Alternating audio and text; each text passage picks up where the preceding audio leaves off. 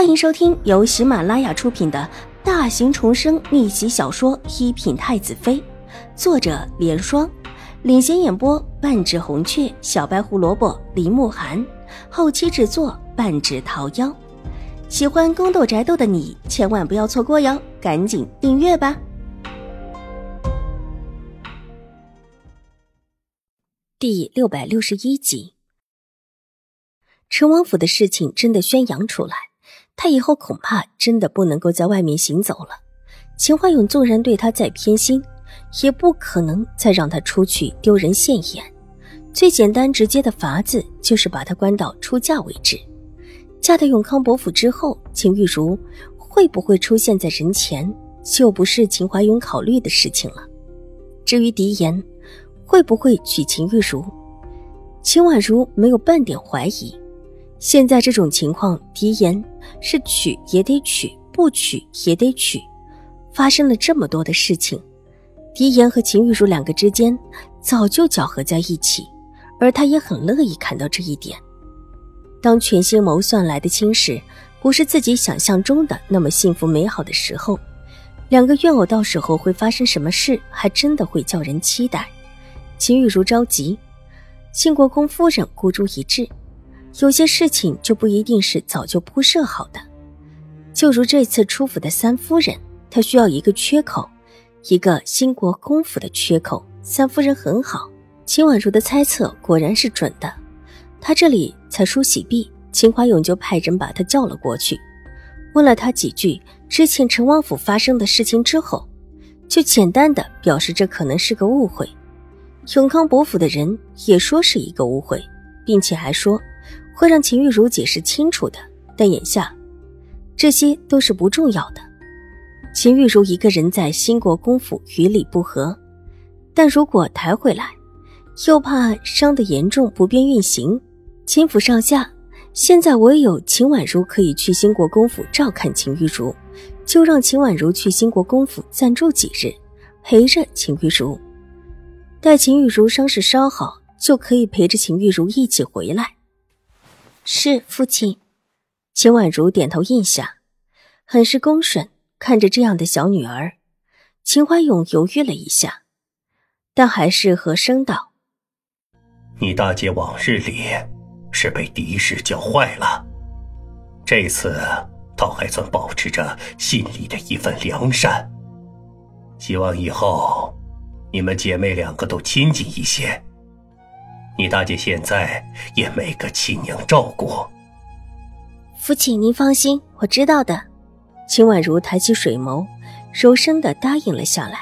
到了这个时候，父亲还这么的偏心，觉得秦玉茹之前之所以做了那么多，都是因为狄氏所教唆的，而现在，更是拿狄氏的事情暗示秦婉如，狄氏是再不可能放出来的。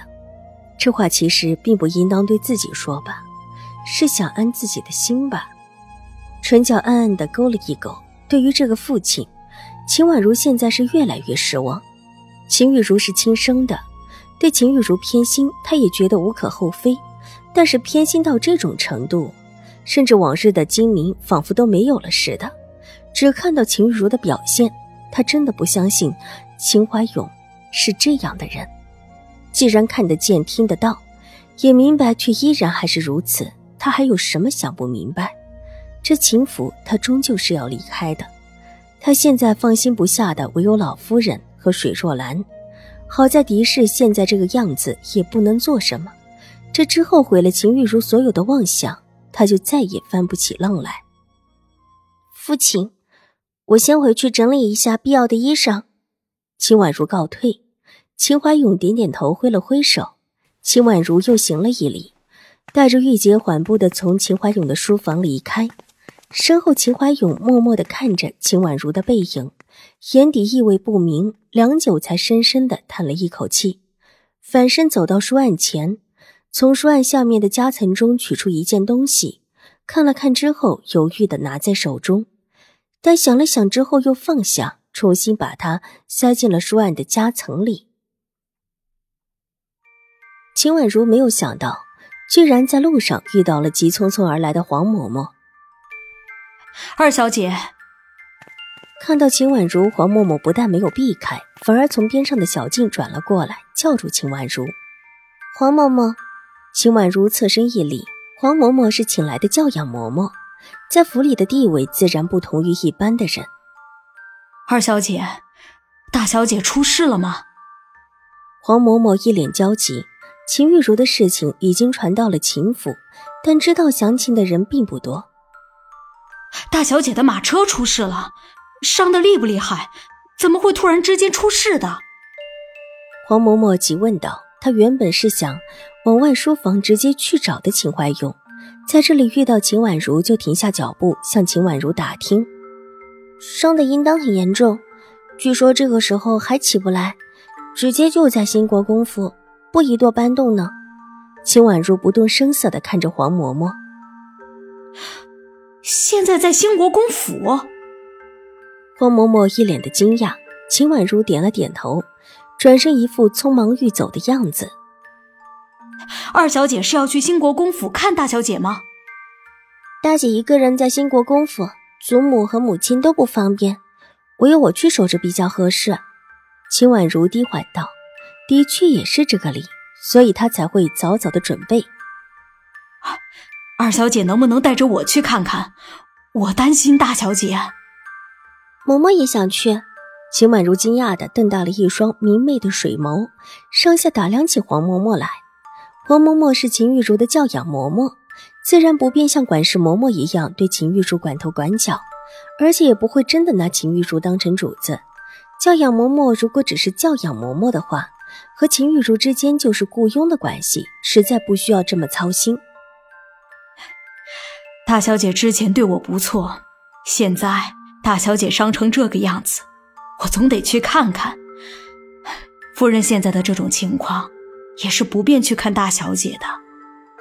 黄嬷嬷很恳求的道：“这样子，和秦玉茹还真的是宾主相欢了。”玉洁一脸的愕然，仿佛是见了鬼似的看着黄嬷嬷。幸好黄嬷嬷涵养好，即便在玉洁恶人的注视之下，神情分毫未变，仿佛是真的。和秦玉茹之间关系很好的样子。既然嬷嬷也要去，那一会儿跟着我去就是了。我先回去收拾一些衣裳，嬷嬷去马车处等着我就行。好，那我先去等着。黄嬷嬷很是爽快的道，说完，带着身后的小丫鬟转了个方向，直接就往府内停马车的院子而去。本集播讲完毕，下集更精彩，千万不要错过哟。